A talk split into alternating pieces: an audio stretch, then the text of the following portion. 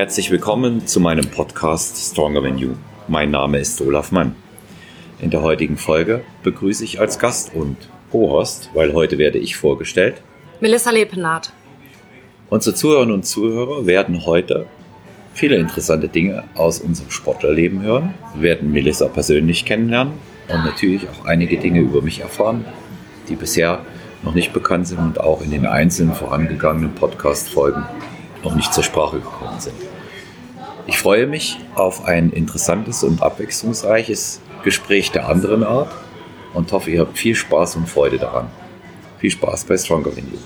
Ja, Lizzie, jetzt das zweite Mal in München. Das zweite Mal, dass wir uns bewusst sehen, treffen und sprechen. Mhm. Das erste Mal war das ja nicht der Fall. Vielleicht kannst du die Geschichte mal erzählen, wann das gewesen ist. Wir kennen uns ja eigentlich nun doch schon länger.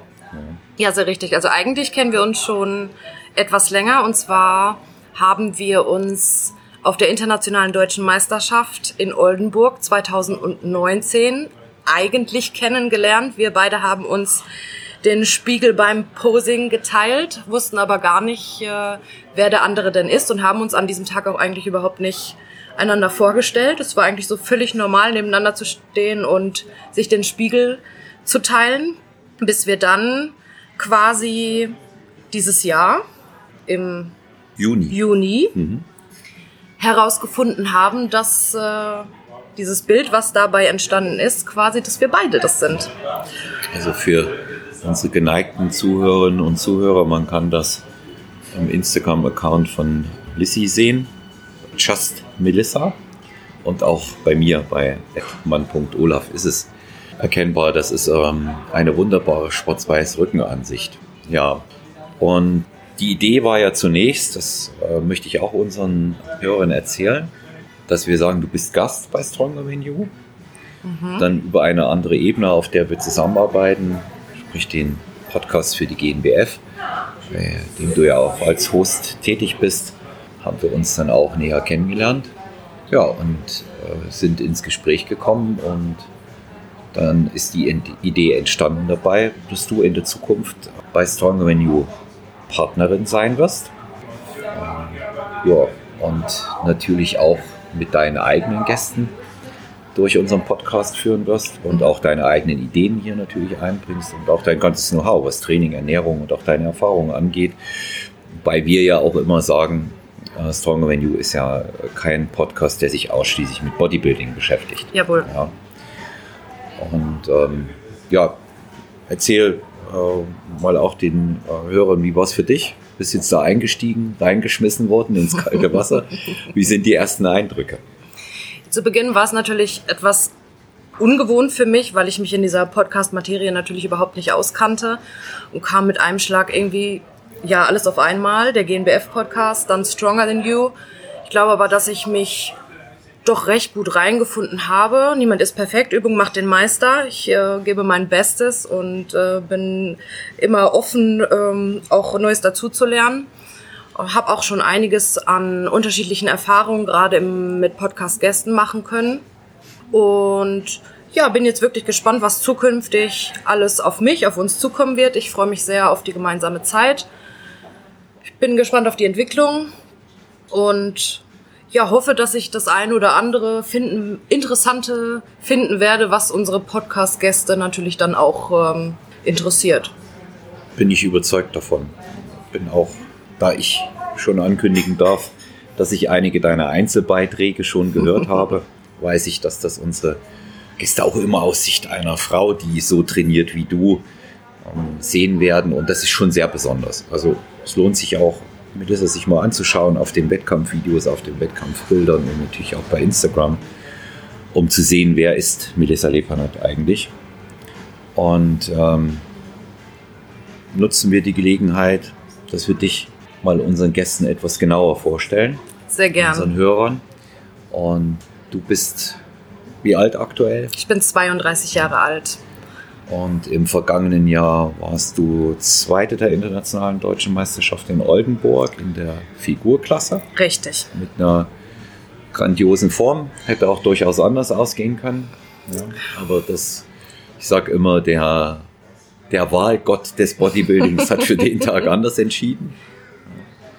Und das war schon, war schon sehr imposant. Ich habe das ähm, Melissa ja erst äh, erzählt, nachdem wir uns da auch kennengelernt haben, sonst war ja auch gar keine Gelegenheit. Ich hatte dich da schon länger auf dem Schirm, weil bei jedem Athleten, der öfter beim Wettkampf war, für dich war es ja der erste, Ja. dann prägen sich neben seiner eigenen Sache, ich bin in Oldenburg selber angetreten, wie du ja weißt, Mhm. prägen sich bestimmte Athleten einfach ein, weil sie auf ihre Art irgendwo besonders sind Mhm. oder weil manche ähm, wie Phönix aus der Asche aufstehen oder weil sie das erste Mal dabei sind, auch so wie du und man dann feststellt, wow, wo kommt sie oder er her? Und das ist so das auch, was an, an Eindruck geblieben ist, neben deinem äh, tollen Bühnenauftritt und natürlich der, der absoluten Topform, die du an dem Tag gebracht hast.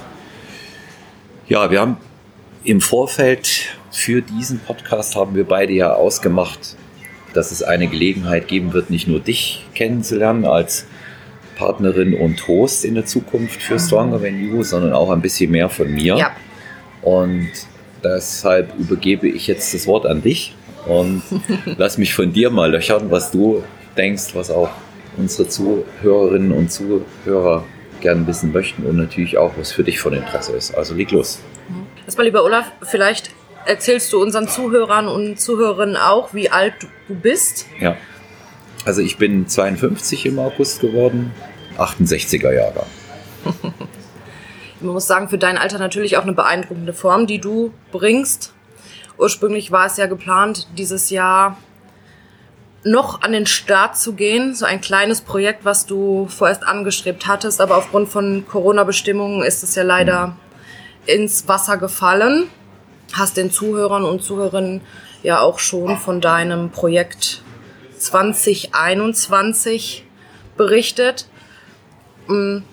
Vielleicht kannst du, ich wirst in der Zukunft auch noch mal ein bisschen mehr darüber berichten. Vielleicht kannst du ein klein wenig noch anschneiden, wie es im Moment so läuft, ähm, wie du zurechtkommst. Ja, also grundsätzliche Idee, wie du schon gesagt hast, war ja 24.10. die Europameisterschaft European Championship INBA, PNBA in Florenz in Italien mitzumachen. Ich denke, dass ich mit der Form, die ich hatte und auch aktuell habe, ich habe jetzt natürlich nicht voll durchgezogen, abgebrochen, aber auch nicht durchaus äh, konkurrenzfähig gewesen wäre in meiner Altersklasse. 52 hört, weiß, dass ich bei den Masters antrete und jetzt ist das schon die Masters 2.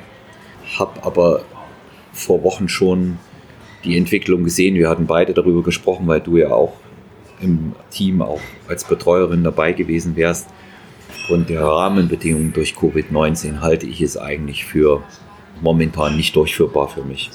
Weniger was den Wettkampf dort angeht. Ich hoffe, er findet statt für alle Athleten, die sich vorbereiten. Unter anderem gemeinsamer Bekannter von uns, Sven Weihe, dem ich dafür alles Gute wünsche, der mit seiner absolut überragenden Form mit Sicherheit dort auch abräumen wird.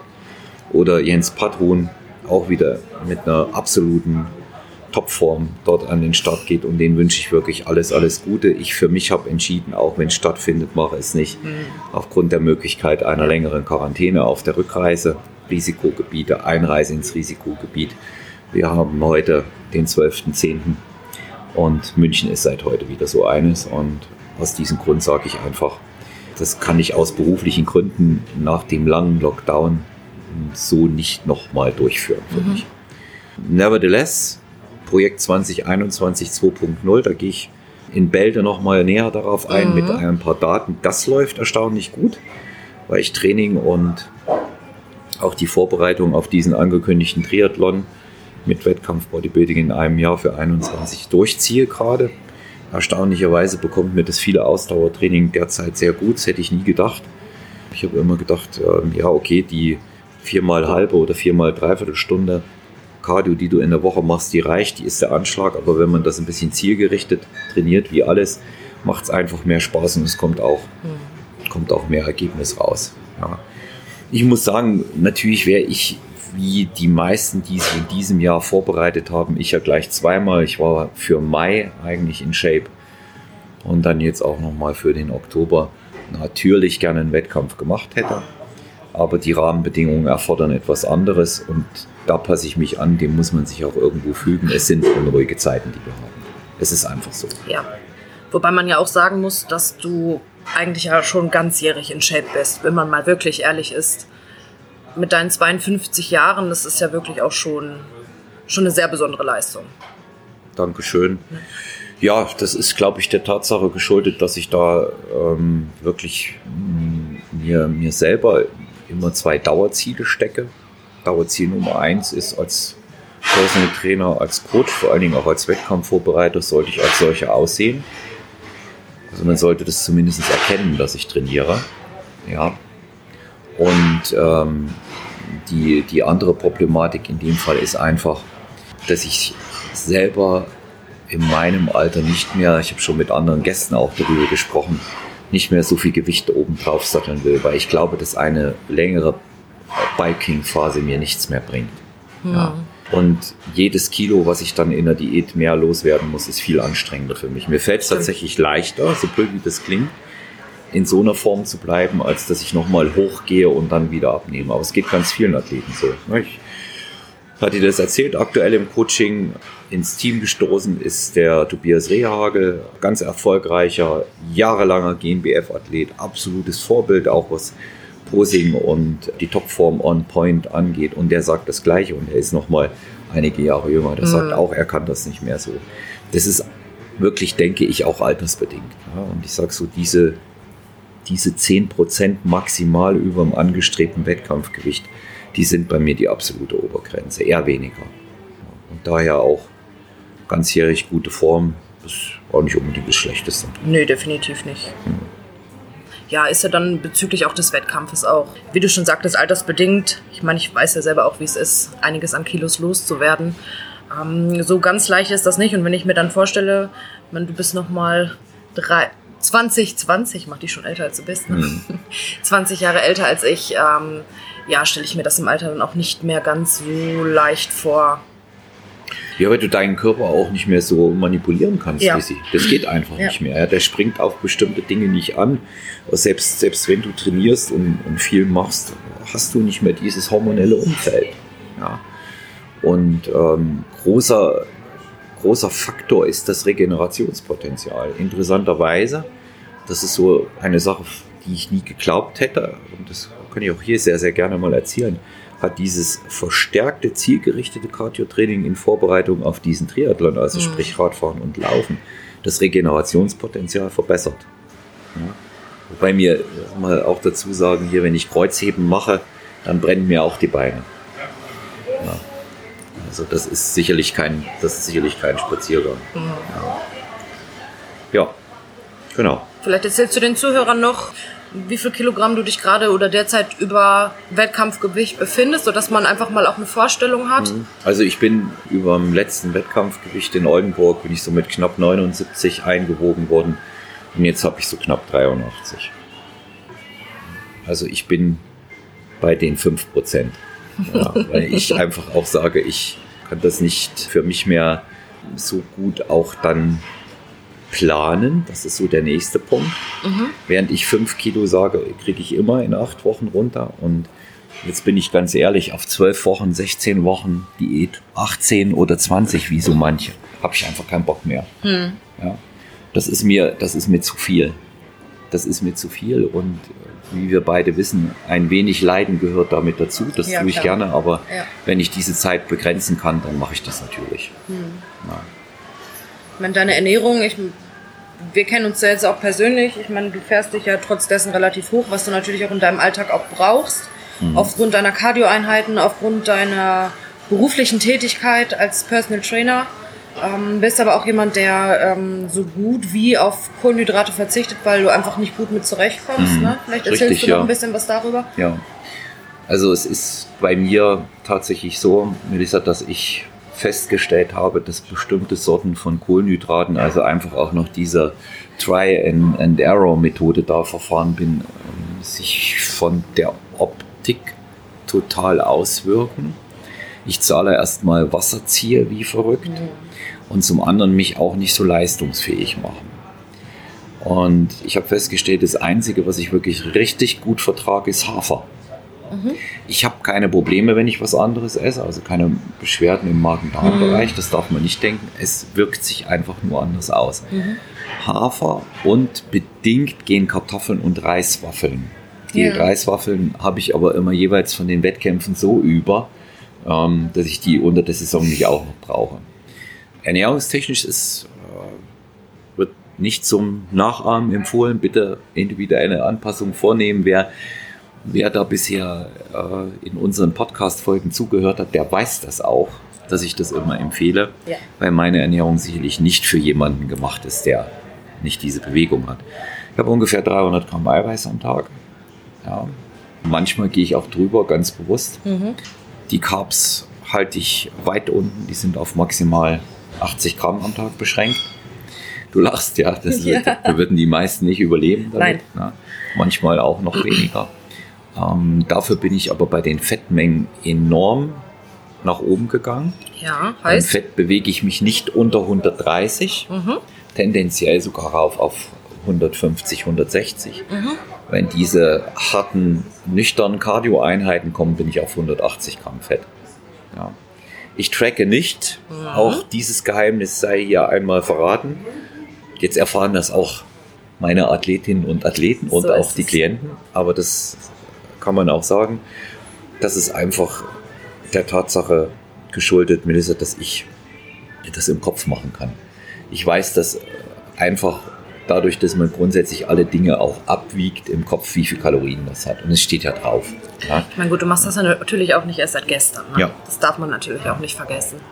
Und das ist, das ist so, das ist so die Sache, mit der ich mich auch wohlfühle. Viel Kohlenhydrate kommen bei mir immer dann zum Einsatz, wenn ich mich mal ganz bewusst aufsättige. Das mache ich schon auch. Manchmal kommt das alle 14 Tage vor, manchmal zweimal in der Woche. Das hängt von zwei Faktoren ab. Einmal Ja. die Trainingshärte und zum anderen der Stresspegel. Ja. Also ich habe auch Phasen, an denen ich abends zum Beispiel Fett reduziere und dann nochmal Kohlenhydrate esse, bevor ich ins Bett gehe. Einfach um besser zu schlafen. Greifst aber dann auf Haferflocken Hafer und Eiweiß. und Ja. Kartoffelchen ab und an zurück. Also Zucker darf es mal sein, einmal in der Woche auf jeden Fall. Ja. Ich habe die Erfahrung gemacht, dass einen der totale Verzicht nur viel hungriger macht, dass man Heißhungerattacken überhaupt nicht kontrollieren kann und ähm, dass es besser ist, sich lieber von Zeit zu Zeit mal kontrolliert was zu geben, auf das man Lust hat. Das kann mal eine Tafel Schokolade sein. Ich habe momentan eher so einen Hang dazu, mir mal diese gezuckerte Kondensmilch zu kaufen und mir davon eine halbe Dose abends über den Quark zu gießen. Tatsächlich. Ja. Ah, okay. Mhm. Es ist zwar für die meisten unerträglich süß, ich finde das aber lecker und bin zufrieden hinterher. Ansonsten gibt es, was das angeht, keine großen Geheimnisse. Ich, ähm, wie ich supplementiere, habe ich in der Folge erklärt. Das ist nicht so viel. Und ähm, das sind, das sind, denke ich, ähm, mal so Dinge, die jetzt funktionieren. Ja. Aber weil ich immer von individuellen Anpassungen rede, sage ich auch hier, die sind nicht in Stein gemeißelt. Das kann sich ändern. Ja, das kann sich ändern. Ich glaube, dein Training hattest du auch schon mal angesprochen, wie deine Trainingseinheiten aussehen. Du trainierst viermal die Woche, richtig? Ja, also ich trainiere einen Vierer-Split, das ist richtig. Aber auch das ist nicht zur Nachahmung empfohlen. Das läuft ein bisschen anders als bei den meisten anderen. Ich kann das mal sagen, also wenn jetzt nichts planungstechnisch dazwischen kommt, weil die Tage rollieren müssen, ist es so, dass ich am Sonntag beginne, dann eine weitere Trainingseinheit am Montag einlege, dann am Dienstag Pause mache und wieder Nüchternläufe mache. Ähm, Mittwoch, Donnerstag, Freitag trainiere ich durch. Das heißt also Trainingseinheit 3 und 4 aus dem Vierer-Split sind Ja. dran. Und dann beginne ich wieder mit Trainingseinheit 1 am Freitag, sodass ich asymmetrisch betrachtet alle 14 Tage die Muskelgruppen zweimal sogar äh, trainiert Mhm. habe. Unterm Strich ich also, Andi Müller hat es mal ausgerechnet, unser, unser Freund und Kollege, also praktisch alle 8,5 Tage. Ja. Ich denke, damit fährst du dich so auch relativ gut. Ne? Ja, es ist aber anstrengend. Ja, seit, Ja. Ich die, seit, ich die schweren, seit ich die schweren Grundübungen mit drin habe, ist es extrem anstrengend für mich geworden wieder. Ich habe Kreuzheben wieder entdeckt als dynamische Übung für mich, die lange nicht ging, so glaubte ich, wegen meines unteren Rückens, der ziemlich in Mitleidenschaft gezogen war. Kniebeugen gehen zum Beispiel nicht mehr. Das sind so Sachen, die ich nicht mehr mache. Aufgrund des unteren Rückens dann Ja, auch. ja, also alles, was in den statischen Bereich mit ähm, Abbremsen und so weiter reingeht, das ist nichts, was für mich gut funktioniert und deswegen lasse ich es lieber. Ja, und dann streue ich in der Woche noch einen zweiten und dritten Nüchternlauf ein. Die werden jetzt aber immer länger. Letzte Woche Dienstag bin ich 36 Kilometer nüchtern gelaufen. Das war sehr lang. Da wollte ich eigentlich schon die ersten 400 Meter fünfmal aufhören damit. Und hinzu kommen noch drei oder vier schwere Radeinheiten zwischen 45 und 60 Minuten. Also das ist so ein Training, wo man klassisch sagen würde, da fährt man sich an die Wand, wenn man nicht aufpasst. Ja. Ja. Also Regeneration muss gesichert sein, deswegen sage ich da auch gleich was dazu. Ich liege um 21.45 Uhr im Bett. Sonst funktioniert das nicht. mein. Vernünftigerweise. Ja. Ich meine, gut, dein Arbeitsalltag ist ja auch so generell äh, recht äh, lang und vor allen Dingen auch aktiv. Ich weiß nicht, wann beginnst du morgens deine ersten Personal Trainings? Ja, also die ersten Personal Trainings hängen immer davon ab, wie ich mein eigenes Training einbaue. Ich habe, wie ich mit dem Personal Training begonnen habe, jemanden gehabt, der mir das Zeitmanagement kalkuliert hat. Viele Grüße von hier aus an Ron Schmidt, der das gemacht hat und ihm sei gesagt, mit dem Zeitmanagement arbeite ich heute noch, das zwölfte Jahr mittlerweile. Und der hat zu mir gesagt, wenn du deine ganzen Termine vorher planst, wirst du niemals ins eigene Training kommen. Und das musst du. Also setze ich das eigene Training immer voran. Dann die ersten Termine sind in der Regel immer um 8 Uhr oder 8.30 Uhr. Geht dann bis mittags. Mittags versorge ich meinen Hund. Dadurch habe ich gleich selber nochmal mit Auslauf. Also Schritte sammeln muss man mich nicht zwingen. Das kommt von alleine. Am Nachmittag geht es entweder um 14 oder um 15 Uhr noch weiter, mindestens bis um 6 oder bis um 7. Ich habe also ungefähr, kann man sagen, 30 Termine in der Woche im Personal Training 1 zu 1. Hinzu kommen ungefähr noch drei bis vier Videotermine. Und natürlich dann die Online-Coachings mit den regelmäßigen Check-ins. Also relativ viel, ne? Also Ja. deine Woche ist wirklich voll gepackt. Das, das ist sie. Aber bisher alles geschafft und wie man sieht, haben wir es so gut kalkuliert, dass wir heute am Montagnachmittag in München im Model One sitzen und unsere erste gemeinsame Folge aufnehmen. Stimmt, richtig. Ja, Lizzie, wie, wie bist du zum Bodybuilding-Sport selber gekommen? Weil ich weiß es, Zuhörer wissen es nicht und vor allen Dingen völlig überraschend zum Wettkampf. Wo fange ich an? Ja, zu Beginn war das Training eigentlich tatsächlich nur ein Kompensationsmechanismus für mich. Also ich habe was gefunden. Ich war damals in einer Partnerschaft, wo wir gemeinsam trainiert haben und ich habe tatsächlich was gefunden gehabt, was mir ja so ansatzweise ein bisschen Spaß gemacht hat. Man muss wissen, dass ich vor Jahren noch der absolute Sportmuffel war. Also ich war zwar jemand, die doch immer recht aktiv war. Ähm, ich habe auch mal getanzt und äh, war auch mal reiten, aber so wirklich aktiven Sport zu betreiben, das wäre für mich zur damaligen Zeit irgendwie überhaupt nicht in Frage gekommen. Wobei ich sagen muss, dass ich ähm, als Jugendlicher wirklich recht stabil war. Vielleicht auch wirklich stoffwechselbedingt hatte ich ja doch gut was auf den Rippen und auch zur, ja, so zur Übergangszeit ähm, der weiterführenden Schule gab es halt auch so Zeiten, wo es nicht leicht war für mich. Deswegen hat es mich gewundert, dass ich da nicht vielleicht schon was gesucht habe, um vielleicht äh, ja mich mal ein bisschen sportlich zu betätigen und vielleicht mal ein wenig dagegen zu steuern. Ich, ich habe das irgendwie, es war, es war einfach so, ich habe es hingenommen. Dann zu im jungen Erwachsenenalter war es so, dass ich ja, dann der Stoffwechsel doch wieder auch verändert hat, ich mich auch körperlich wieder verändert habe und das tatsächlich von ganz alleine, ohne dass ich irgendwie Diäten gemacht habe, war dann eigentlich schon relativ gut in einer normalen Form, wie man das für eine Frau so kennt, um die 18, 19, 20 rum. Und ja, wie gesagt, und als ich da damals äh, in dieser Partnerschaft war, hat es angefangen, dass ich dann immer mit zum Sport gegangen bin. Es hat mir doch recht Spaß gemacht und dann äh, haben sich die Wege getrennt und ja, dann war das Training für mich tatsächlich ein reiner Kompensationsmechanismus. Ich bin wirklich jeden Tag zum Training und das tatsächlich über anderthalb Jahre lang.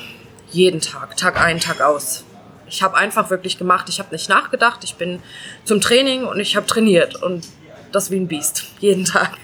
Ich wusste natürlich aufgrund dessen, dass ich A in der Medizin tätig bin und natürlich auch man sich im Internet, Social Media sowie halt dann auch damals äh, in dieser Partnerschaft ähm, sich einiges an Informationen und auch Tipps heranschafft und annimmt, wie das Ganze so zu funktionieren hat. Und gerade wenn man im Bereich Medizin ja ziemlich viel gelernt und auch studiert hat, weiß man natürlich auch, wie der menschliche Körper funktioniert.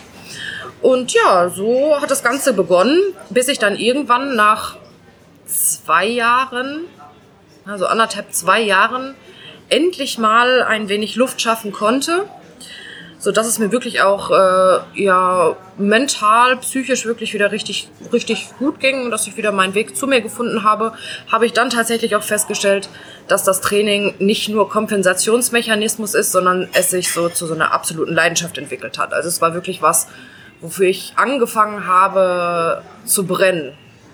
Es hat mir klar in schweren Zeiten auch ziemlich viel Halt gegeben, aber es war auf einmal was, was mir ja wirklich Freude bereitet hat. Es war jetzt nicht, es war kein Muss, sondern ich wollte zum Training. Es war jetzt nicht mehr so, dass ich dachte, ah, ich muss jetzt mal irgendwie so ein bisschen Druck ablassen, ich gehe jetzt zum Training und den Kopf freikriegen, sondern ich habe gedacht, so, ich habe jetzt richtig Lust zu trainieren. Ja, und ähm, dann hat sich das so ein bisschen äh, über die Jahre gezogen. Ein wirkliches Ziel, muss ich sagen, hatte ich zur damaligen Zeit nicht. Also ich habe einfach, ich habe einfach gemacht. Ich habe gut gegessen und ich habe gut trainiert. Und auf einmal gab es dann auch so Zeiten, wo ich vor dem Spiegel stand und dachte, Mensch, ohne dass du es eigentlich wolltest, bist du ziemlich weit gekommen. Also es bedarf ja schon mal immer ein bisschen was an Zeit, bis man selbst auch wirklich feststellt, dass man sich körperlich doch arg verändert hat. Und ähm, habe dann immer weiter trainiert und habe dann im Jahr Ende 2018 ähm, mal darüber nachgedacht, okay, du könntest ja vielleicht auch mal eine Diät beginnen und einfach mal gucken, was du so die letzten Jahre einfach an Arbeit geleistet hast. Ist ja schon ziemlich viel Zeit dann auch vergangen. Und so bin ich dann im Januar 2019 zu dem Entschluss gekommen, einfach mal eine kleine Diät zu machen. Ich hatte mir jetzt kein zeitliches Fenster gesteckt, wie man es so manche andere kennt. Manche setzen sich ja immer ähm, wirklich auch zeitlich ähm, fest, was natürlich auch gut ist, das muss man tatsächlich sagen, das Ganze vernünftig zu planen und auch anzugehen, wenn man ähm, es gescheit machen möchte, ist wirklich sehr vernünftig. Aber ich hatte ja keinen Druck. Also ich habe einfach gedacht, gut, ich beginne jetzt mal eine Diät, ich wusste, was zu tun ist und äh, schau mal, wie weit ich komme und dann beobachte ich einfach mal so während der Diätzeit, wo das Ganze hinführen soll, wie weit ich komme und dann gucken wir einfach mal.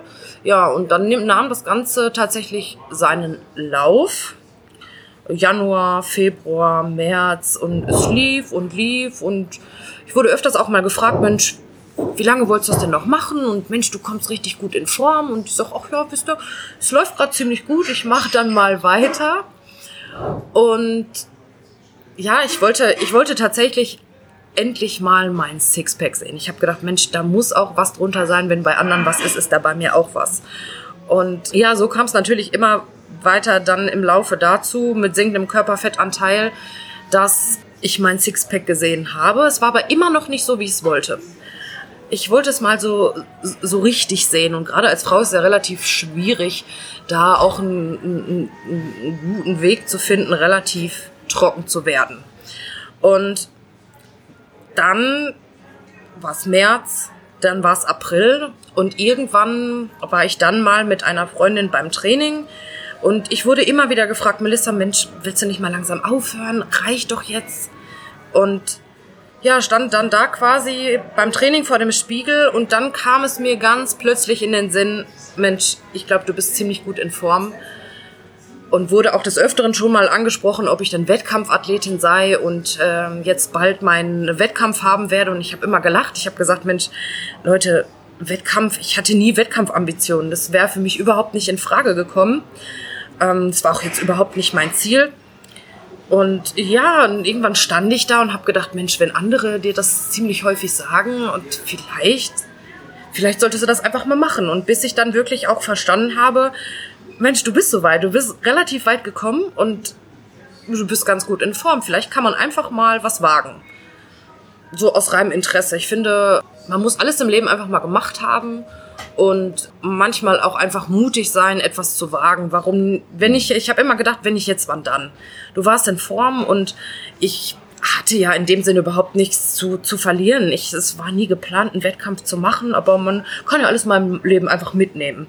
Ja, und dann äh, war es tatsächlich so, dass ich mich relativ kurzfristig dann spontan dazu entschlossen habe, in Oldenburg an der internationalen deutschen Meisterschaft teilzunehmen. Habe mich dann einfach mal schlau gemacht, was es denn tatsächlich äh, gerade so im Bereich äh, Bodybuilding gibt, weil ich, man, wenn man sich äh, schon länger in der Materie äh, ein, ein wenig auskennt und sich damit befasst, weiß man nun mal, dass es unterschiedliche Verbände gibt und dass es natürlich auch Verbände gibt, die dementsprechend mh, wo Athleten und Athletinnen natürlich auch unterstützen. Ist aber was für mich, was überhaupt nicht in Frage kommt.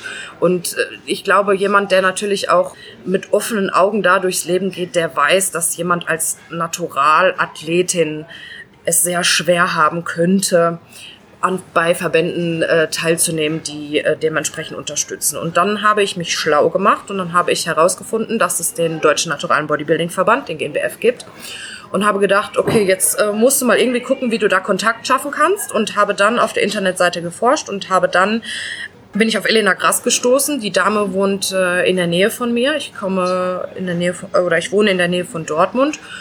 Und Elena wohnt nicht weit von mir und die Dame habe ich dann kontaktiert und ich habe gesagt, ich brauche schnellstmöglich einen Termin am besten morgen, am besten schon heute und nicht morgen. Und sie hat sich auch relativ schnell bei mir gemeldet und hatten uns in der gleichen Woche, ich glaube drei Tage später, hatten wir uns dann auch gesehen. Ich musste ja eben gucken, wie ich, äh, wie ich jetzt weiter zu verfahren habe, wie gehe ich vor, was brauche ich. Ich hatte ja überhaupt keine Ahnung. Ich habe bis zum Dato nicht, ich habe noch nie gepostet, ich wusste gar nicht, wie das funktioniert. Ich hatte kein Bikini, ich hatte gar nichts. Und äh, dann haben wir uns zusammengesetzt und äh, haben uns erstmal unterhalten. Sie sagte erst, ja, dann könnt ihr mal, mal gucken, möchtest du denn mal Wettkämpfe machen, vielleicht dann im Herbst. Und ich habe immer nur, ge hab nur gedacht, naja, die Form habe ich jetzt. Und sie hatte bis dato aber meine Form noch nicht gesehen. Mhm. Und dann sagt sie, naja gut, vielleicht sollten wir erstmal einen Formcheck machen oder du ziehst dich einfach mal aus. Und dann sind wir hoch in, in ihr Studio oben. Elena hat oben ein kleines Studio mit so ein paar Geräten und auch einem großen Spiegel, ein Posing-Schüchen und ihren ganzen ja, Pokalen, die sie so hat. An dieser Stelle auch nochmal äh, liebe Grüße an Elena Grass, auch von uns beiden. Und ja, und dann äh, zog ich mich aus und dann schaute sie mich an und sagte, okay, alles klar, das Ding ist geritzt, wir fangen gleich an. Hinstellen, Schüchen an, Posing. So, dann hat sie mir ihre Schüchen hingestellt, weil in der Figurklasse, in der ich dann an den Start gegangen bin, ist nun mal ja so eine Art Pumps halt auch Pflicht. Aber war für mich gar nicht so leicht, weil ich bin ja, auf gut Deutsch zu sagen, und auch eher so ein kleiner Bauerntrampel, so mit hohen Schüchen, das ist nicht so ganz meins, auch vor allen Dingen nicht im Alltag.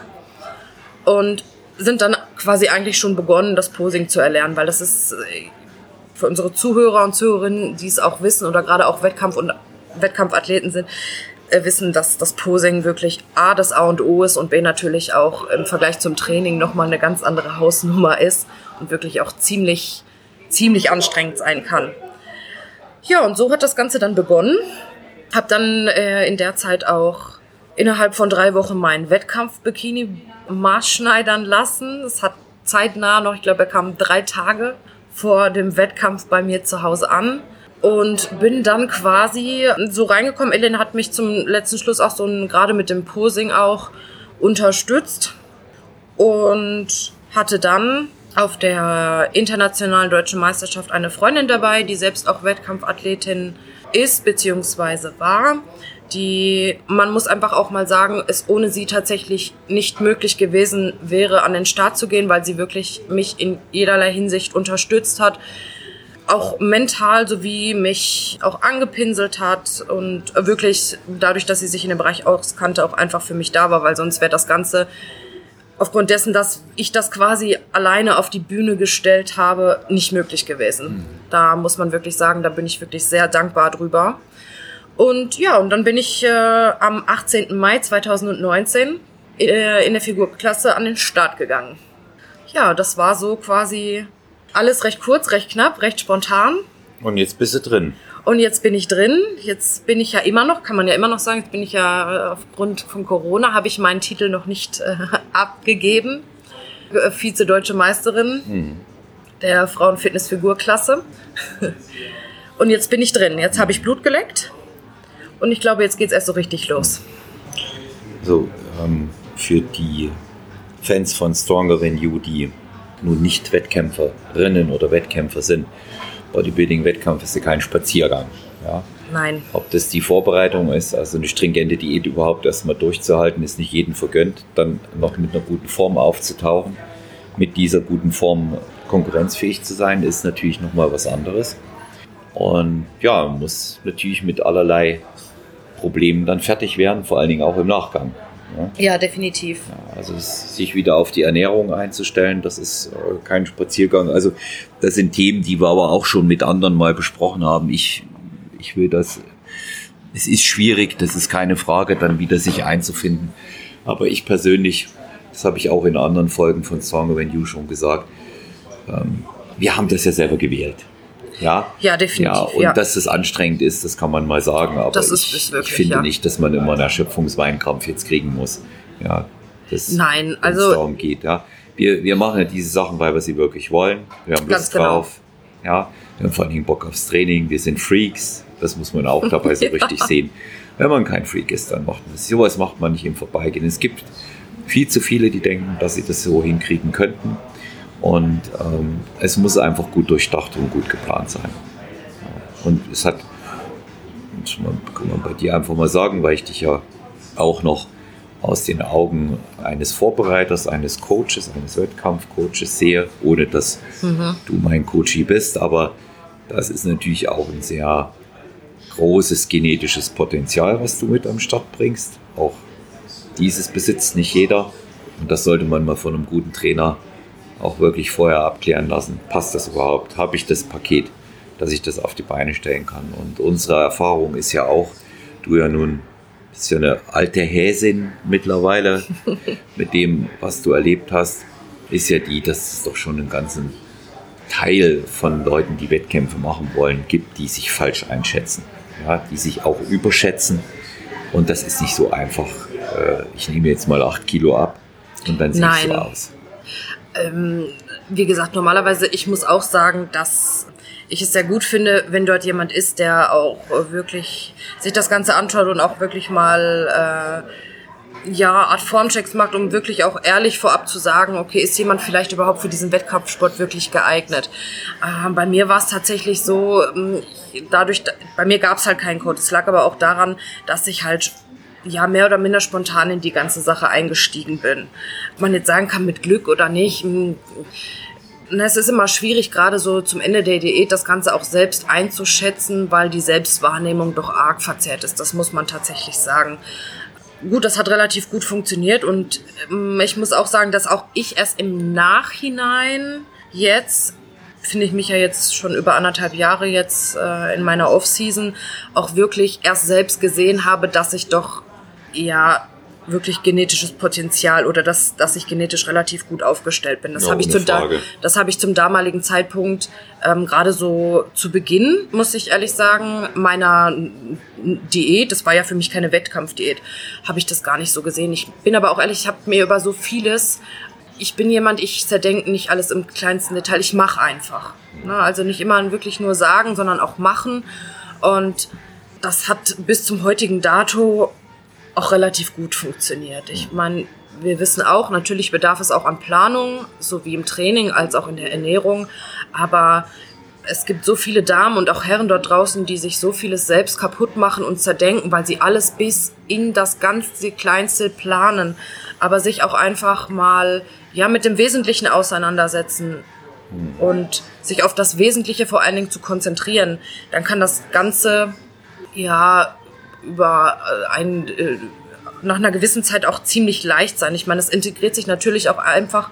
Es gehört mittlerweile zu mir, zu meinem Alltag. Ähm, ich würde jetzt nicht unbedingt sagen, dass der Sport ähm, mein Leben ist. Er hat einen ziemlich großen Teil meines Lebens eingenommen. Aber da gibt es natürlich auch äh, noch durchaus weitaus mehr als nur Sport und nur Bodybuilding. Ja. Und ich finde, wenn man da so eine gute, gesunde Balance findet, auch einfach mal loszulassen und vor allen Dingen nicht zu vergessen zu leben, dann ähm, kann das recht gut funktionieren. Zumindestens bei, also zumindest funktioniert es bei mir gut. Mhm.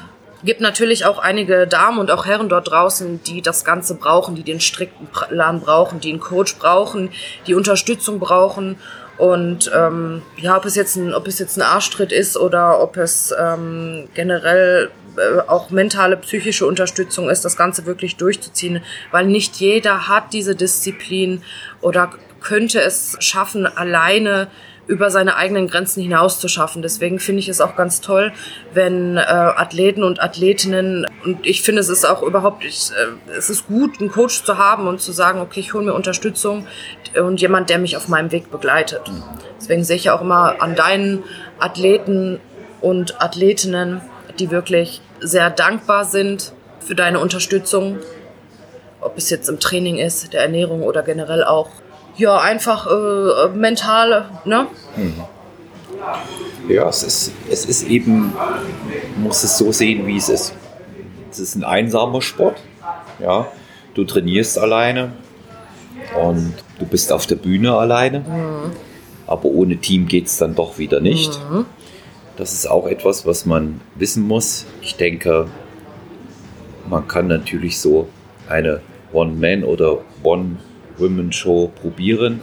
Kann Ob man, das ja. auf Dauer glatt geht, das ist immer die große Frage, weil ja auch, wenn ich das jetzt in deinem Fall nur mal kurz betrachte, mit einem zweiten Platz, da wirst du nicht stehen bleiben wollen. Das weiß ich auch von dir. Ja, also Nein. Wird, mehr, wird man mehr auch dort reinstecken. Jawohl. Und die große Geschichte ist einfach die, natürlich kann ich mit harter Arbeit sehr, sehr viel erreichen, gegebenenfalls auch die Genetik etwas überlisten. Unter dem Strich bleibt aber, dass man diese Eignung für Wettkampfathletin oder Wettkampfathlet zu sein, herausfinden muss. Ja. Und jetzt einfach so pauschal, weil es neue Klassen gibt, ich mache das mal. Nee, Und mm, ich, mm, nein, nein, ich, nein, dafür, nein. mm, dafür mm. bin ich überhaupt nicht. Also ich habe auch schon ambitionierte Athleten und Athletinnen gehabt, die sich bei mir vorgestellt haben, auch erst vor kurzem wieder ein sehr, sehr netter Athlet, ich, dem ich aber sagen musste, das reicht noch nicht, Mhm. ja, um in einem oder in zwei Jahren auf der Bühne zu sein. Da, da kann man noch nicht mal sagen, das genetische Potenzial ist ausgereizt. Da kann man bei einem Athleten drüber sprechen, der fünf, sechs, acht oder neun Wettkämpfe gemacht hat. Aber sollte erst mal eine ganze Weile trainieren. Viele Wiederholungen über die Jahre einfach machen. Jede Wiederholung zählt, die Muskelreife zählt und das ist bei Frauen und Männern nicht anders. Ja, und dann kommt natürlich der Punkt, der Coach sagt einem, da wir gerade bei diesem Thema sind, Melissa, ob das so funktioniert und der Coach begleitet einen vor, während und nach dem Wettkampf und im besten Fall hört man auch nach dem Wettkampf auf den Coach. Im besten Fall, ein, ja. ja, wir kennen einige Beispiele auch persönlich, die das nicht getan haben. Und diese Kontrolle nach einem Wettkampf auch zu behalten. Und ja, man hat sich, wie es bei uns so schön heißt, heruntergeschreddet auf einen niedrigen Körperfettanteil, der einem guten Bühnenauftritt ermöglicht hat. Aber man sollte dann auch genauso sorgsam damit umgehen, mit dieser Rückdiät, ja, das wirklich auch behutsam und langsam machen. Und leider kriegen viele nicht die Kurve. Nein. Ja. Hören auch natürlich dann nicht, gegebenenfalls, ne, wenn man sagt, ja, schau dir an, wie passiert, ja, wissen wir ja, in acht Wochen 14 Kilo zunehmen. Ein Coach sagt dann, jetzt musst du mal die Bremse reinhauen und äh, gegebenenfalls mal einen kleinen Cut machen. Ja, und die Wahrheit muss ich vertragen als Athlet. Ja, ich finde aber auch, das ist. Ich kann jetzt einfach nur ähm, quasi ein bisschen was dazu sagen. Ich meine, wie es ist, einen Coach zu haben, hatte ich ja schon gesagt, das weiß ich nicht. Ja. Bis zum heutigen Dato nicht.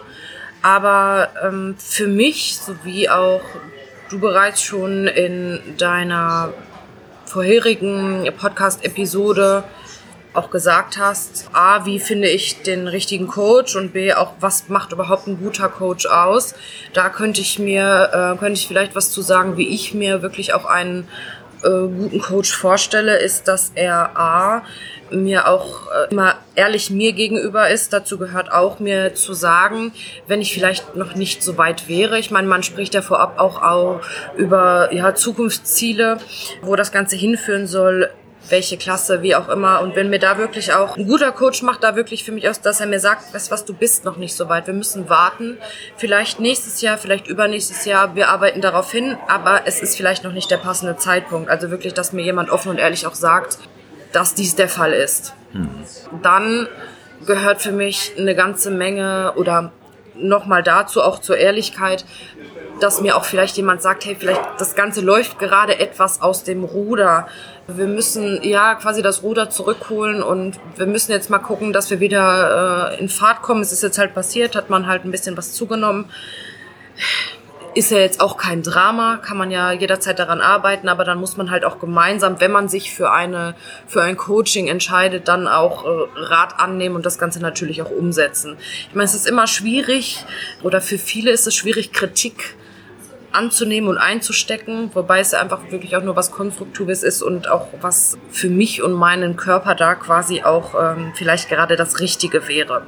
Das dazu und ich finde, so für mich der entscheidende Faktor ist auch Empathie, dass es nicht nur um die Sache geht, um das Coaching an sich, um gemeinsam da was durchzuboxen, sondern wirklich, dass man ja, sich auf Augenhöhe befindet, auf einer Wellenlänge, dass man äh, das mein Coach, mein Gegenüber nicht nur Interesse an diesem Geschäft quasi hat, sondern ja auch an mir und meiner Person. Auch wirklich gutes Empathievermögen hat, vielleicht auch an der richtigen Stelle, weil das muss man mal einfach sagen, auch wenn ich vielleicht durch die letzte Diät relativ gut durchgekommen bin, es gab sicherlich auch das ein oder andere Mal, wo es auch mir mental nicht gut ging aufgrund meines niedrigen Körperfettanteils, wo ich mal einfach mal ein bisschen Redebedarf gehabt hätte, ob alles gerade so ist, gut ist, wie es ist. Ja, und es, äh, wir wissen alle, es gibt halt auch Menschen auf dieser Welt, denen muss man nicht groß was erklären, sondern sie verstehen dich auch ohne Worte. Und ich glaube auch, dass ein guter Coach auch das sieht. Mhm. Wenn er wirklich auch bereit dazu ist, sich intensiv mit mir und äh, meinen, ich sag jetzt mal meinem Leben in dem Rahmen, ne, äh, wie ich es preisgeben möchte und meinen Bedürfnissen sich dann auch befasst. Mhm. Und ich finde, das ist relativ wichtig und heutzutage gibt es halt so viele, es gibt so viele ähm, Coaches, es gibt so viel Online-Coaching.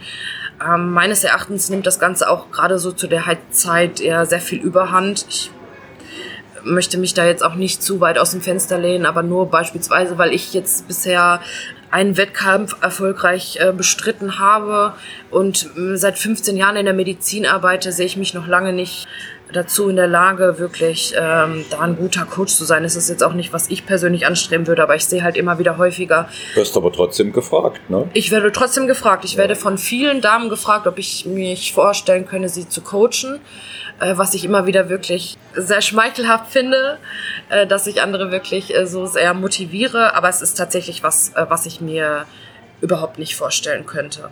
Also das überlasse ich wirklich den Leuten, die es können. Ähm, ich bin ich kann halt immer nur für mich sprechen. Ich weiß das, was ich, ich tue, wie und welchen Weg ich einschlage, so wie auch ich die letzten, ja, ich gehe jetzt ins siebte Jahr, über mich und meinen Körper kennengelernt habe funktioniert. Das liegt aber auch daran, dass ich wahrscheinlich so viel Zeit hatte, mich intensiv mit mir und meinem Körper zu beschäftigen.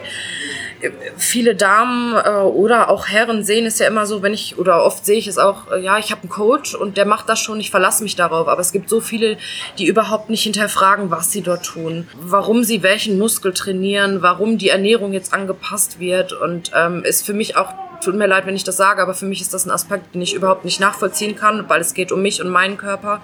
Und trotz dessen ich einen guten Coach habe, finde ich es sehr, sehr wichtig, sich auch mit dieser Materie auseinanderzusetzen. Hm. Und wir wissen alle, selbst der weltbeste Coach bringt einem nichts, wenn ich selbst nicht imstande bin, das Ganze auch ja wirklich vernünftig umzusetzen und vor allen Dingen auch alleine imstande bin, über meine Grenzen hinauszuwachsen. Ja, das ist äh, ja das, was ich immer sage. Ich liebe den denkenden Athleten, ja, der, der mitdenkt, der die Dinge auch entsprechend richtig schlussfolgert. Wenn er nicht darüber nachdenkt und nicht versucht, sich diese Dinge zu erschließen selber, wird er auch in den wenigsten Fällen verstehen, was ich von ihm wirklich will.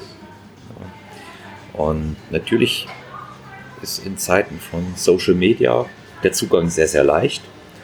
Auch der Zugang natürlich zu Leuten, wo man vorher nicht abschätzen kann, funktioniert das oder funktioniert das nicht. Aber das ist eben auch eine Erfahrung, die jeder selber machen muss. Ja. Sagen wir, am besten fährt man wirklich damit, indem man seinen Coach persönlich kennenlernt. Ich halte nichts davon, wenn man den ausschließlich über, überschreiben, über Social Media, über WhatsApp. Es gibt ja doch viele, die äh, Online-Coaching ja, in Anspruch nehmen. Ja, ja, Das, das gibt viele, aber ich sehe auch eine sehr starke Tendenz, dass es Unterschiede gibt zwischen denen, die sich auch persönlich kennen dabei und mhm. denen, wo es nur online stattfindet. Das stimmt, und die, ja. die das nur online haben, das nur in Anführungszeichen, sind in der Regel nicht so erfolgreich. Und das würde ich jetzt nicht mal unbedingt auf den Wettkampfbereich, auf unser Metier beziehen. Du weißt ja, dass ich im Personal Training viele Kunden mit unterschiedlichen Zielen habe. Gott sei Dank wollen nur 10% meiner Kunden Wettkämpfe machen. Wenn es mehr wären, müsste ich mir überlegen, ob ich das überhaupt machen kann. Bei A würde ich nichts verdienen, ja, und B wäre mhm. sicherlich meine Frustrationstoleranz jeden Tag gefragt. Ja.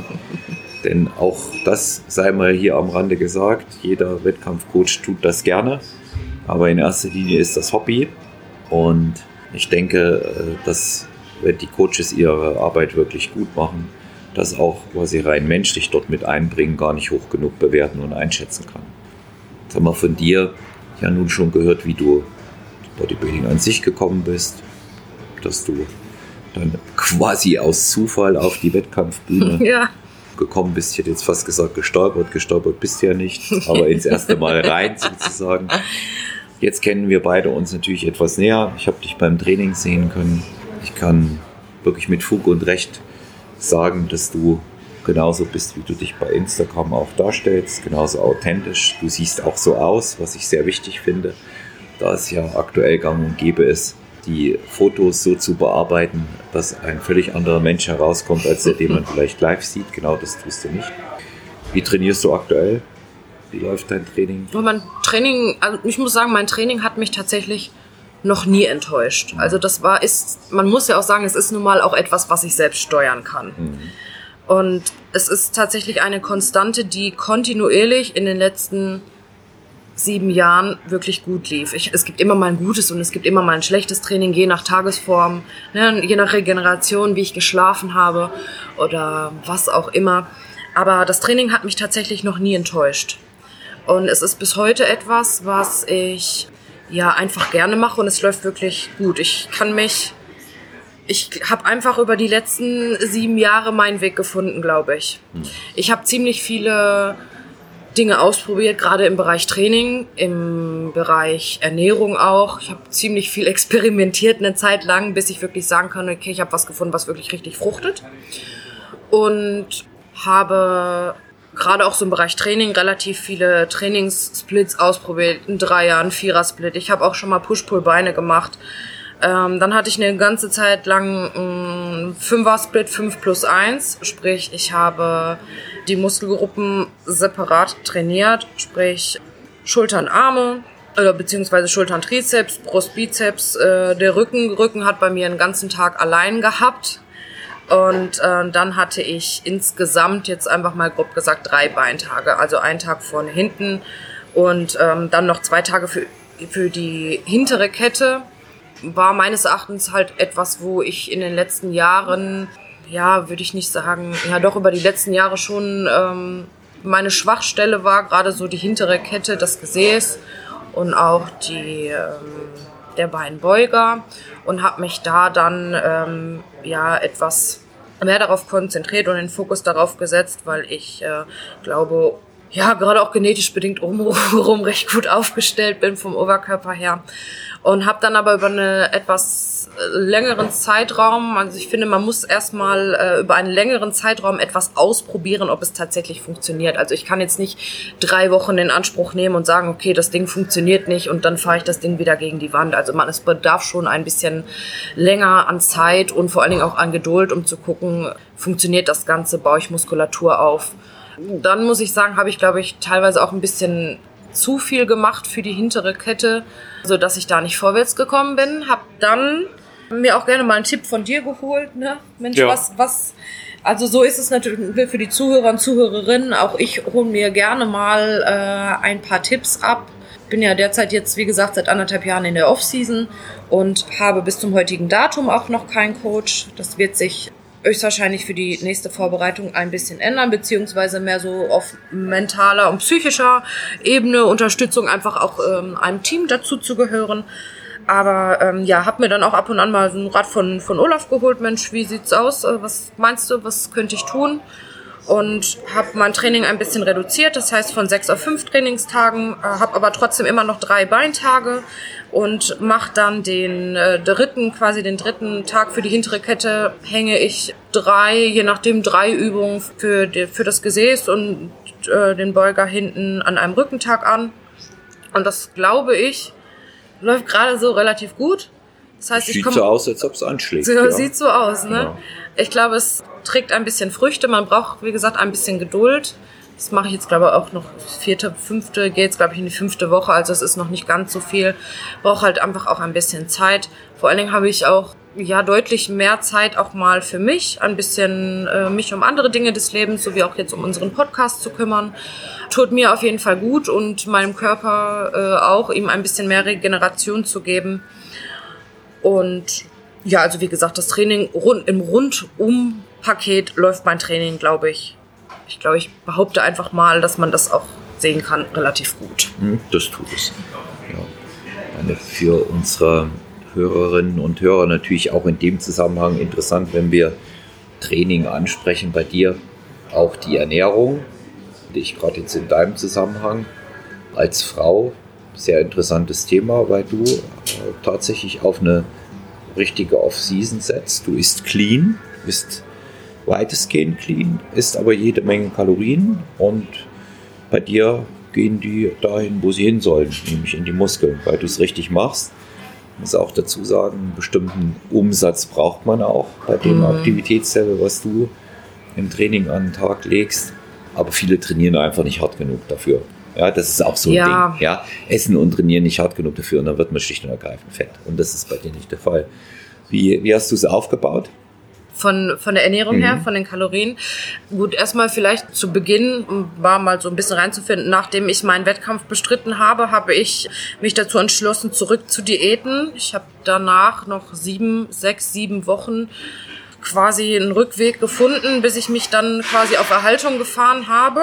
Das hat weitestgehend auch relativ gut funktioniert und bin dann aber auch direkt in den Kalorienüberschuss gegangen. Also ich habe nicht lange überlegt. Für mich war klar, ich habe was gefunden, wofür ich brenne und es war für mich am selben Tag meines Bühnenauftrittes klar, dass es auf jeden Fall einen zweiten Wettkampf geben wird. Und naja, dass dieser natürlich äh, da auch so sauber wie möglich der Aufbau vonstatten gehen sollte, war mir auch klar und habe mich dann, nachdem ich zurückgerätet und auf Erhaltung war, habe ich mich dann relativ äh, peu à peu quasi in den Überschuss gesetzt. Ne? Bin dann erstmal schrittweise hochgegangen, um zu gucken, wie schlägt das Ganze überhaupt an und habe dann, muss man aber auch sagen, dass ich beruflich, ähm, hatte ich, glaube ich, auch schon angesprochen, in der Medizin tätig bin, gerade im Bereich Anästhesie und Intensivmedizin. Ich bin relativ aktiv auf der Arbeit, wirklich an stressigen Arbeitstagen, äh, manchmal so im Schnitt zwischen 17 und 22.000 Schritten. Das ist relativ viel und demnach ist mein Verbrauch natürlich auch deutlich höher als bei manch anderer, der mh, einem Bürojob nachgeht und braucht dann natürlich aufgrund dessen, dass ich ja auch relativ schwer trainiere, auch gut was an Kalorien und habe dann über den Zeitraum festgestellt, dass ich tatsächlich ein bisschen mehr brauche, als ich dann auch dachte und bin mittlerweile aktuell bei 4000 Kalorien angekommen. Relativ viel, für mich auch doch schon erschreckend. Am Anfang war es ein bisschen schwierig, wobei es ging, der Körper gewöhnt sich ja äh, dementsprechend dann auch an die Mengen. Habe ja nicht natürlich auf einen Schlag auf 4000 gefahren, sondern bin dann immer schrittweise hochgegangen und ja, ich kann auf jeden Fall gut essen, auch das auch äh, weitestgehend sauber. Ich handhab das Ganze, Olaf, ich schließe mich dir an, auch ich tracke nicht.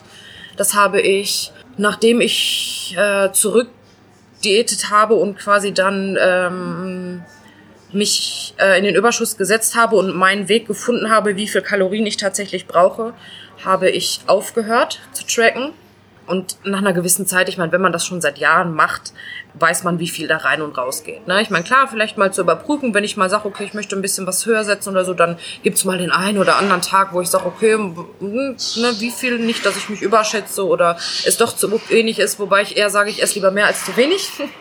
Weil bei mir merkt man tatsächlich, sobald ich ja unter einen Wert so zwischen 3,6 und 3,7 komme, nehme ich ab, sofort. Also das habe ich mal, es gab eine Zeit lang jetzt so in den letzten Monaten, wo ich mal krank war.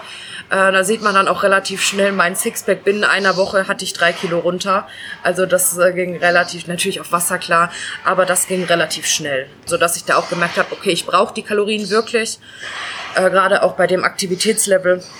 Und ja, wie gesagt, wenn es mal was gibt, worauf ich Lust habe, das ist aber wirklich sehr, sehr selten. Also meine ganze Schublade daheim ist auch voll. äh, Ich habe ein bisschen was Süßes zu Hause, falls Bedarf besteht oder ich mal Gäste bekomme.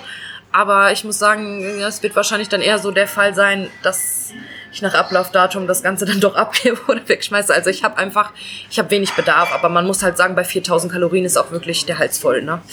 Ja, wobei ich dazu sagen muss, selbst wenn ich viel esse, kommt bei mir hin und wieder, gerade wenn ich clean esse, mal der Appetit auch auf was Süßes durch. Aber das ist eine Schwäche von mir. Mit der habe ich gelernt zu leben und ich verbanne das nicht total, weil es auch Blödsinn ist. Überhaupt nicht. Und ähm, das muss man einplanen, vernünftig und vor allen Dingen aufhören wieder. Entscheidend ist ja das Aufhören. Ich wollte es gerade ja. sagen. Ja, das ist, das ist der Punkt, den viele immer unterschätzen dabei. Ja, man muss es dann mal wieder gut sein lassen mit, der, mit der Esserei. Ja, aber ich finde gerade auch jetzt so zur Off-Season, ne, wir, jetzt auch an diesem Wochenende, wir waren äh, auch ne, mit den anderen zusammen Ja, essen, muss ich ja. auch sagen. Ich mag es. Ich wohl, ich wähle meine Gerichte auch bewusst aus. Das Mhm. muss ich tatsächlich sagen. Also, wenn ich jetzt Lust gehabt hätte auf eine Pizza, dann hätte ich die auch gegessen, aber ich weiß, ich kann es selbst nicht erklären. Aber solange kein Bedarf besteht, dann tue ich es nicht. Und dann wähle ich natürlich auch was aus, was dementsprechend dann in meinen Ernährungsplan äh, gut passt. Ne? Natürlich ist das Ganze nicht abgewogen und das ist mir aber auch relativ, ich fahre fahr damit wirklich wirklich sehr gut. Also wenn ich wirklich merken würde, dass das Ganze aus dem Ruder läuft, ich wirklich jetzt äh, figurtechnisch vielleicht mal ein bisschen aufpassen sollte oder es vielleicht auch zu wenig ist, dann würde ich wahrscheinlich mal doch den Tracker in die Hand nehmen und sagen, oh, ich muss das Ganze mal überprüfen.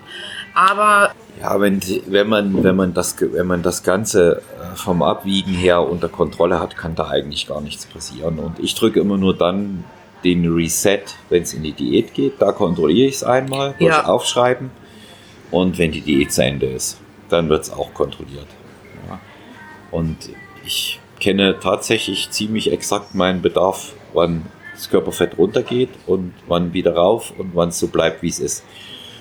Und wenn man das über die Jahre durch auch Beobachtung des eigenen Körpers gelernt hat, kann man unglaublich davon profitieren, weil das entstresst einen immens. ja, eine Menge. Ja. Ja. Ja, das, Ja. ja. doch, Ja. das muss ich sagen. Das nimmt, wenn ich mir, ich meine, es, viele brauchen die. Ich, ich, ich finde, es ist in gewisser Form, gerade wenn man sich in der Off-Season befindet. Also es ist ja auch immer, wie ich auch schon ne, auch mal mit anderen Damen mich unterhalte, eine gute Athletin macht für mich auch, auch an der richtigen Stelle wirklich auch loslassen zu können und auch die Off-Season ja zu akzeptieren, dass der Körper sich nun mal verändert. Ja, und vor allen Dingen auch nicht andauernd darüber reden, was das alles für ein Opfer ist. Ja, denn dann wird's nämlich eins. Dann, dann, dann bringt man Opfer. Ich finde nicht, dass das eine Sache, die man gerne tut, und das tun wir ja gerne, wir haben es uns ausgesucht Ja. und freiwillig, dass es mal schwer ist, ist keine Frage. Aber Ja. andauernd darüber zu reden, was man für Opfer bringen muss, glaube ich, erschwert die Problematik nur. Man macht's einfach und gut. Ja, ich wollte es gerade sagen. Und ich finde auch, viele vergessen halt auch einfach, wie gesagt, ich glaube, da können wir auch beide, sind da, glaube ich, der gleichen Meinung. Also wie gesagt, der Sport hat einen sehr großen, großen Teil bei uns eingenommen, aber viele vergessen halt nebenher auch einfach noch zu leben. Da gibt's halt noch so viel mehr als nur, nur Bodybuilding. Und das ist nun mal das echte, echte Leben, was rumherum auch passiert. Und da auch hin und wieder mal zu sagen, Mensch, wir essen jetzt mal zusammen ein Eis oder wir essen mal eine Tafel Schokolade und Essen macht nun mal auch glücklich, das gehört einfach zum Leben dazu.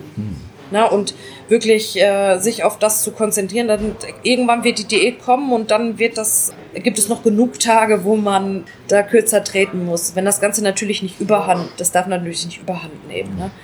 Aber ich glaube auch, Olaf, umso weniger man sich Gedanken darüber macht und umso weniger man sich selbst unter Druck setzt, desto besser funktioniert das einfach. Ja, vor allen Dingen in so einer Zeit wie im Aufbau, wo man ja tatsächlich auch mal experimentieren kann und Ja. soll. Ja. Und für manche, das muss man auch sagen, du hast es eben angedeutet, ist es natürlich schwerer zu essen. Du und ich, wir haben kein Problem damit zu Nein. essen. Ja. Mm-mm. Wer natürlich Schwierigkeiten hat zu essen, der wird es im Bodybuilding sicherlich auch schwierig haben. Ja. Es kommen die weiter, die lieber mehr essen. Ja, das muss man auch sagen, die man dabei einbremsen muss. Wer Probleme hat, auf die entscheidende Menge zu kommen, der wird einfach nicht den Treibstoff für das Training und einen ordentlichen Muskelaufbau zur Verfügung stellen können. Aber das war jetzt nochmal ein gemeinsamer Ausflug zum, zum Thema Ernährung, weil wir da ja auch viel schon besprochen haben und auch viel schon erlebt haben. Speziell jetzt auch so mit Athletinnen und Athleten um uns herum. Und wie gesagt, da auch nochmal in die Richtung, nicht alles Gold, was glänzt, nicht jedes Foto bei Instagram ist echt und nicht jeder, der so tut, hat auch Ahnung. Ja, das muss, das muss ja, man. äh, wirklich. Es, es Ja. hat in letzter Zeit, glaube ich, extrem überhand Ist- genommen. Ja, das merken wir eben auch ähm, unter uns Trainern. Du weißt, ich bin seit knapp zwölf Jahren als Personal Trainer zuständig. Wir haben auch damals schon Online-Coaching gemacht, nur da hieß es anders. Ja, ich hatte in einer anderen Folge mit unserer lieben Lea Peters mal erzählt, wie Online-Coaching früher war. Da gab es noch keine Apps. Früher hat es Kaloma gegeben. Ja, der kleine Kalorienmanager. Abkürzung Kaloma, Kalorienmanager. Und das hat mal ein findiger Bursche, der abnehmen wollte, als Windows 95 Programm geschrieben. Und das haben mir dann meine Kunden immer per E-Mail-Anhang PDF-Datei geschickt. So haben wir begonnen damit. Also Online-Coaching ist nicht so neu, wie immer getan Mhm. wird. Das sollte nur ein entsprechendes Fundament haben. Ja, jetzt komme ich mal auf der Zielgeraden unseres Gespräches zu einem der wichtigen, wichtigsten Parts überhaupt. Stronger You mit Melissa Lepenhardt in der Zukunft als Partnerin, als Host. Was dürfen wir von dir erwarten? Du setzt die Messlatte aber ganz schön hoch. ja, erstmal freue ich mich, mich euch als zukünftige oder aktuelle schon, kann man ja auch so sagen, äh, Partnerin von Olaf bei Stronger Than You vorstellen zu dürfen.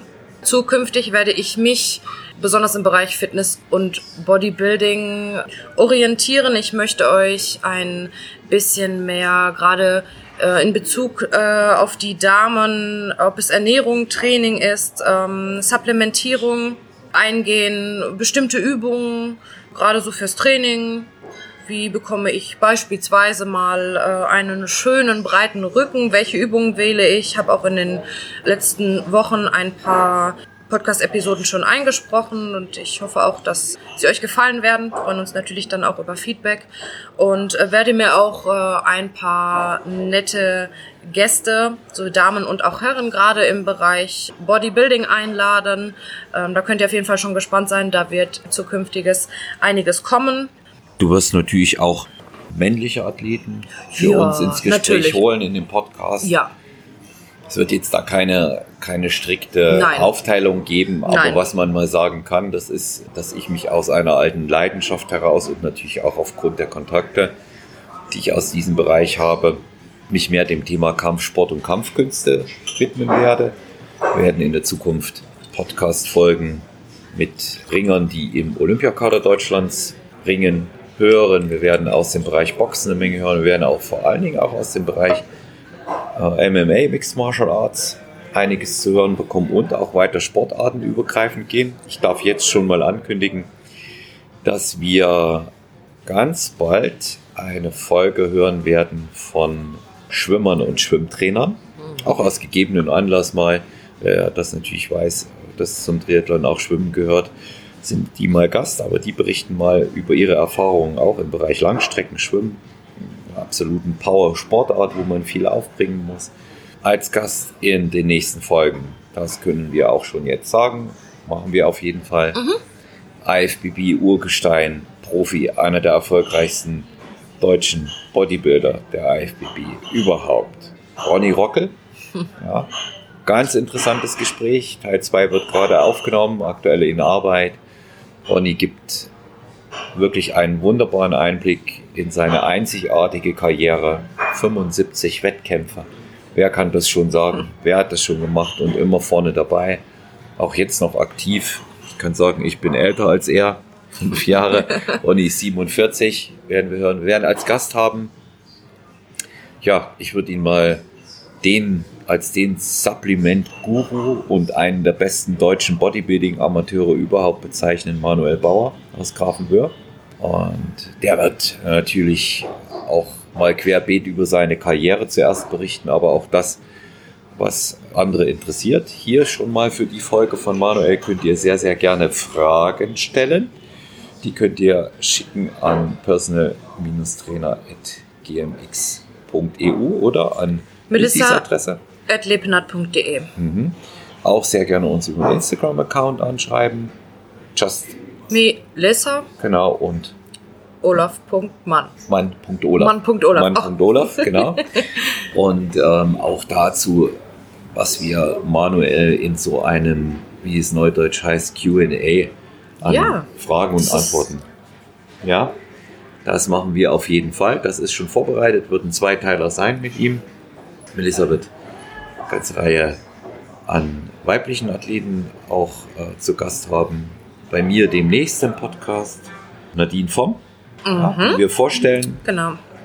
mit der wir auch einen schönen Coach äh, und äh, Athleten-Roundtable gemacht haben zum Thema, was du angesprochen hast, Bodybuilding, Meets Powerlifting. meets Powerlifting mit Genau. Lea Peters auch nochmal, die auch schon äh, Gast im Podcast gewesen ist. Es wird eine weitere Folge mit Frau Alicia Zanger geben. Ja, die ist schon fertiggestellt. Alicia wird über ihr Training ganz spezifisch, weil da auch nachgefragt wurde von den Zuhörerinnen und Zuhörern, auf ihren souveränen Wettkampfsieg 2019 bei der Deutschen Meisterschaft in Siegen, wird sie berichten. Und ja, uns wird nicht fad, was das Ganze angeht Nein, überhaupt nicht. sehr, sehr gerne von der Seite unserer geneigten und geschätzten Zuhörerinnen und Zuhörer Anregungen, Tipps und Feedback. Abonniert Stronger Than You, schaltet ein ja, und hört sehr, sehr gerne unsere neuen Folgen, die auf dem Plan stehen. Wir freuen uns, wenn ihr uns schreibt. Wir haben die E-Mail-Adresse gesagt, sehr, sehr gerne nochmal für euch. Wo bist du erreichbar? melissa.lepenat.de oder auf Instagram justmelissa. Ihr könnt mir auf jeden Fall jederzeit schreiben. Sollten Fragen, Wünsche oder Anregungen offen sein, würde ich mich jederzeit über eure Nachricht freuen. Oder kontaktiert den lieben Olaf unter personal-trainer.gmx.eu oder at mann.olaf bei Instagram. Und ähm, wir freuen uns, wenn ihr auch wieder einschaltet in den nächsten Folgen. Ich freue mich ganz besonders, bin sehr glücklich darüber, dass Melissa in der Zukunft Partner und Host bei Stronger Than You ist. Und ja, wünsche mir, dass äh, ihre Folgen genau den gleichen Anklang und das gute Feedback dann auch finden. Und ähm, bis dahin, bleibt gesund, bleibt uns gewogen, euch allen eine gute Zeit. Stay strong, stronger than you. Euer Olaf. eure Melissa.